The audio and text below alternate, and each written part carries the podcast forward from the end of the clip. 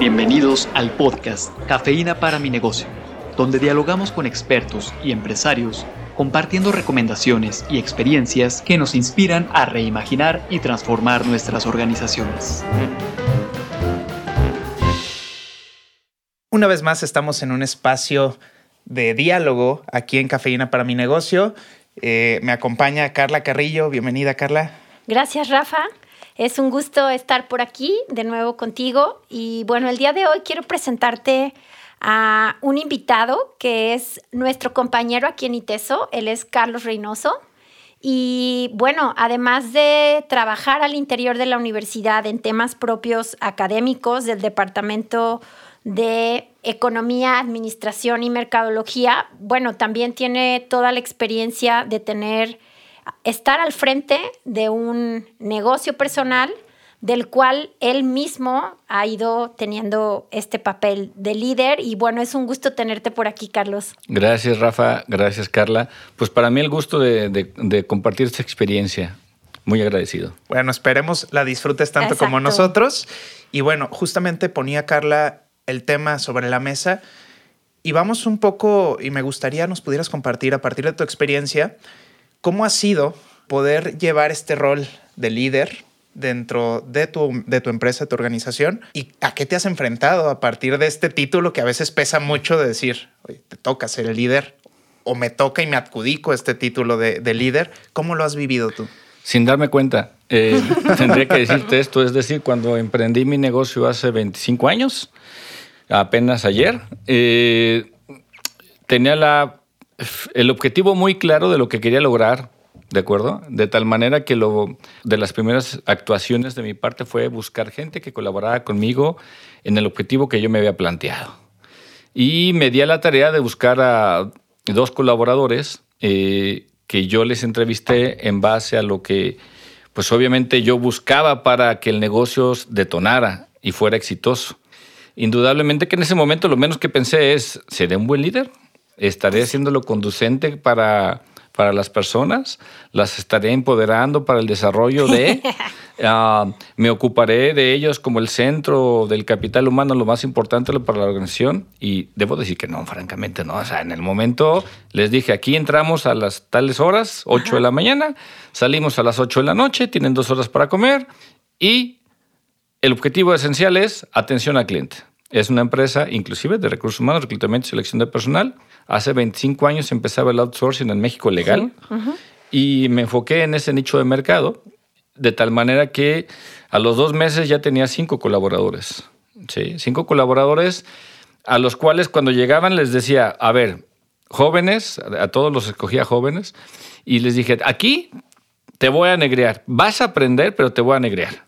Dame un año de tu vida profesionalmente y al año te vas. Porque no es lo mismo que en tu currículum diga, ah, mira, estuve seis meses, cuatro meses, ocho meses. Aquí diga, mira, cumplí un año, está buscando una nueva opción y adelante con tu vida, ¿no? Pero un año comprométete conmigo.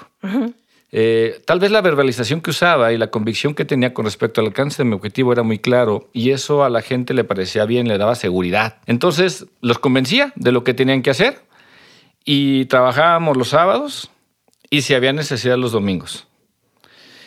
¿Qué pensar yo? Ni siquiera se me pasaba por la mente. ¿Estás cansado? ¿Te sientes bien? ¿Cómo está tu familia?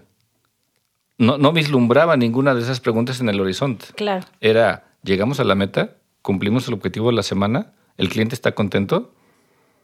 Y si no, hacer correctivos al respecto, ¿no? Sí. Eh, sí les puedo decir que en, en esos primeros años, tres años en particular, eh, pocos clientes, consolidando la organización y prácticamente ningún colaborador se fue antes de un año. Es más, hoy de los 10 colaboradores que tengo, eh, tienen 20 años conmigo. Todos. Todos. ¿Sí? Ah, y volviendo al, concepto de líder, ¿verdad? Porque pues, obviamente yo tenía muy claro a dónde quería ir y convencía a los demás a dónde, que, a dónde teníamos que ir juntos. Ajá. Sí. Y también recordar que, pues, en algún momento de la vida se me ocurrió estudiar una maestría. Y fue cuando entonces me fueron cayendo los 20 mm, para los jóvenes, es decir, las ideas frescas. me, fui dando cuenta de que mi estilo de proceder no ayudaba mucho a la salud mental del colaborador, no ayudaba mucho a su salud física.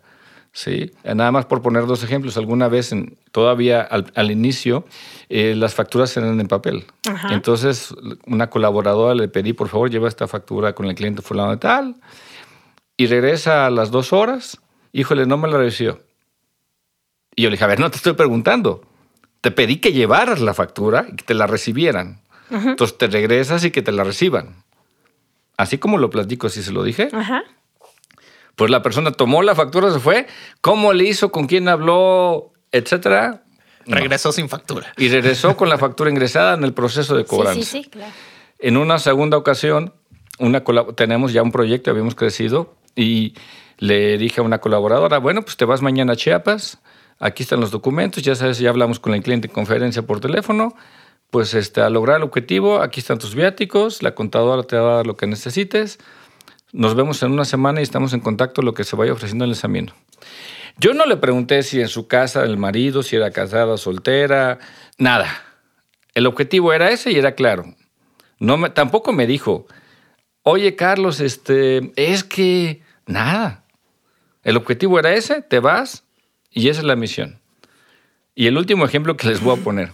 Quisimos abrir una oficina en Querétaro. Bueno, planeé en su momento abrir una oficina en Querétaro, que también esto de planeé y luego planeamos juntos es otra cosa, ¿no? Entonces, estaba una colaboradora de las que había fundado la organización conmigo en ese momento y le dije, pues, Maru, este, creo que es momento de que crezcamos y creo que tiene las condiciones y las habilidades, los conocimientos. Entonces, ¿qué te parece en 15 días? Te vas a Querétaro, buscas oficina otros 15 días, eh, buscas dónde vivir y vamos a empezar a empujar. Yo después visito la plaza para visitar clientes y empujar. Ay, muy emocionada, me dice que sí, que no sé qué. Y al día siguiente regresa muy triste y me dice, no, fíjate que platiqué con uno de mis hermanos que es ingeniero industrial y, y viaja de Guadalajara para allá y de Puebla para allá y que la cartera es muy peligrosa. Le dije, mira, Maru, por ese tipo de respuestas es que luego las mujeres no progresan. Entonces está en ti, te vayas o se vaya un colaborador. ¿Cómo? Sí. Pero si tú no te vas, ya no hay chamba aquí. Es tu decisión. No me siento contento ahora que platico cómo manejé las cosas en su momento, pero fue lo que hice. Para algunos dirían, ah, pues qué padre, o sea, la verdad, muy directivo, muy enfocado, muy claro en las ideas. Este, la gente no sabía, no se perdía en el camino porque, ajá, pero en realidad, sí, te veo a tu cara, Rafa, y sí, no tomé nunca en cuenta un poco de la vida personal de la gente, un poco este, la vida familiar, un poco si su propósito era continuar o no, un poco, ¿sí? Eh, durante ese lapso de tiempo después de abrir esa oficina, pues lo que hice fue proyectar a nivel nacional. Entonces, ya todo el mundo me veía y decía, mmm, ahora quién van a mandar afuera. ahora quién va a volar. ¿Sí? Eh, y fue así, ¿no? O sea, yo sí tenía muy claro que tenía que desarrollar habilidades y conocimientos técnicos de mis colaboradores y que con ellos iba a crecer, ¿sí? En experiencia, en sueldos y ta, ta, ta. Nunca pregunté, oye, ¿estás de acuerdo? ¿Te parece bien? ¿Estás en condiciones? Eh, no. Entonces, hago, cierro el paréntesis de estos ejemplos porque, y ya me preguntarán ustedes lo que quieren y interrúmpanme, pero entonces, así actuaba como líder yo no sabía el término líder, que era la ejecución de la actividad que yo estaba desarrollando. Eh, era, me concebía más como un microempresario dueño de una organización que estaba en crecimiento y en consecuencia tenía que llevar la organización a donde yo la quería llevar. Cuando tomo mi maestría y empiezo con mis primeras sesiones de que el enfoque centrado en la persona y el liderazgo este, que, toma en cuenta al colaborador. Y yo dije, ¿qué es esto? claro está que debo mencionar que antes de ser emprendedor y empresario, pues trabajé como 10 años para este, pagar mis, estudios universitarios y después pues para incorporarme al mundo laboral. Es decir, tuve jefe de chile, limón y sal. Tuve jefe muy amable, jefes muy empoderados, jefes despóticos, pero pues yo quién era para, para juzgarlos, ¿verdad? Si ellos eran así, era lo que me tocaba. ¿sí? Entonces, sí, claro que la formación académica, estructurada y formal me dio elementos para cuestionar mis estilos. Y si mi proceder era bueno para mí, para la organización, para los colaboradores. Y en base a qué cumplía mis objetivos, y hablo de mis objetivos institucionales, porque yo era la institución. ¿Sí? Este, de tal manera que eh, sí debo reconocer, y se los he dicho ahora, que fui un jefe negrero, fue un jefe realmente explotador, que pasé por encima de sus necesidades más básicas, en el sentido de, pues hoy no comemos, hoy comemos aquí, ¿sí? ¿Qué necesitas? ¿Qué te hace falta para que se te traiga de comer o qué? Ah, este, ¿quieres que vayan por tu hijo a la escuela? ¿Cómo no? A ver, el chofer, por favor, ve por su hijo a la escuela y déjalo por allá, ¿no? Eh, ya te atendí, ¿qué más? Era un tipo de jefe transaccional. Claro. Sí, o sea, te doy y me das. Y entonces me empiezan a caer los 20, me empiezo a dar cuenta de que de pronto alguna persona no estaba tan contenta, de que una persona de pronto decía, mmm, ¿y si me voy a otro lado? Y no.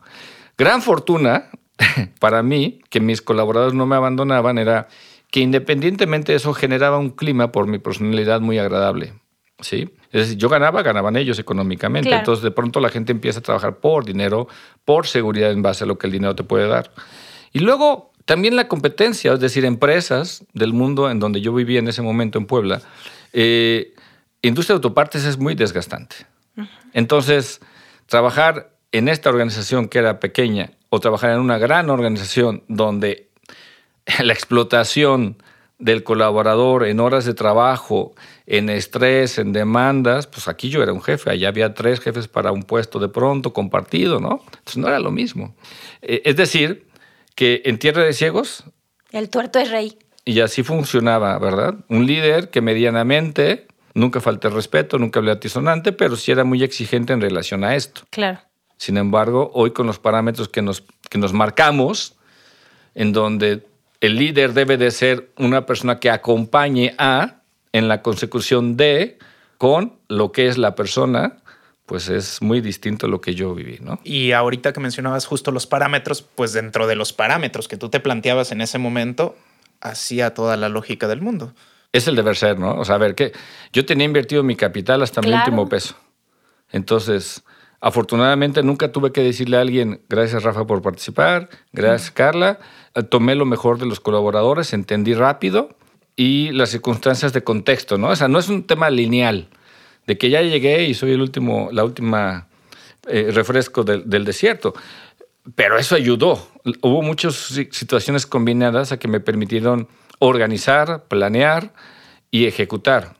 Y el colaborador eh, era un activo en este sentido, ¿no? Entonces, bueno, pues fue lo que fue en ese momento. Ese líder que se tuvo que transformar a sí mismo para alcanzar objetivos. En este sentido, uno, hablabas de tu formación, que eso te lleva a revalorizar el cómo te estás proyectando o las acciones que estás haciendo como líder, pero cuáles son, voy a decirlo así, los impactos de replantear el estilo de liderazgo que, tú tenías en tu organización, cómo, cómo viviste ese cambio o esos beneficios de replantear el cómo estabas liderando tu equipo. uno de los conceptos que me ayudaron a comprender qué es lo que yo deseaba para los otros era qué quiero para mí y por qué no puedo querer lo, mismo para el colaborador. ¿Por qué el colaborador no lo puede tener?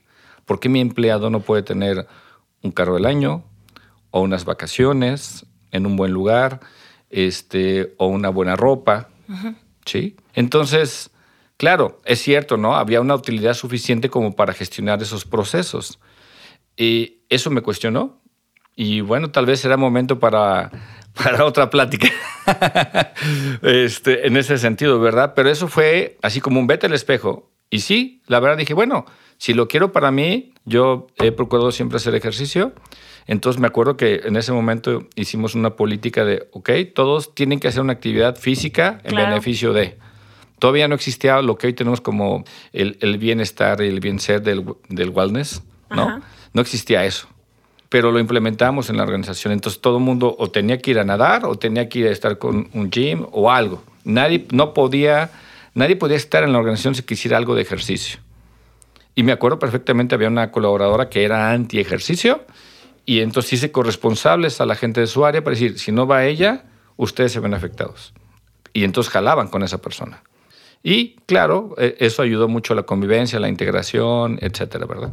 Claro. Creo que, como ya lo decías, es un pequeño acercamiento desde tu experiencia hacia este tema que, que seguramente vamos a poder abrir en un segundo episodio sobre lo que implica el liderazgo, sobre la responsabilidad que hay detrás del liderazgo, pero sobre todo el impacto que podemos generar no solo en colaboradores, sino en nosotros mismos siendo líderes, ya sea empresarialmente o no. Claro. Gracias, Carlos, por habernos acompañado. Gracias a ustedes por la invitación y espero que me vuelvan a invitar después de lo que dije. Muchas gracias a todos y todas. La cafeína comienza a hacer efecto. Compártanos sus impresiones en la sección de podcast de nuestro sitio web universidadempresa.iteso.mx.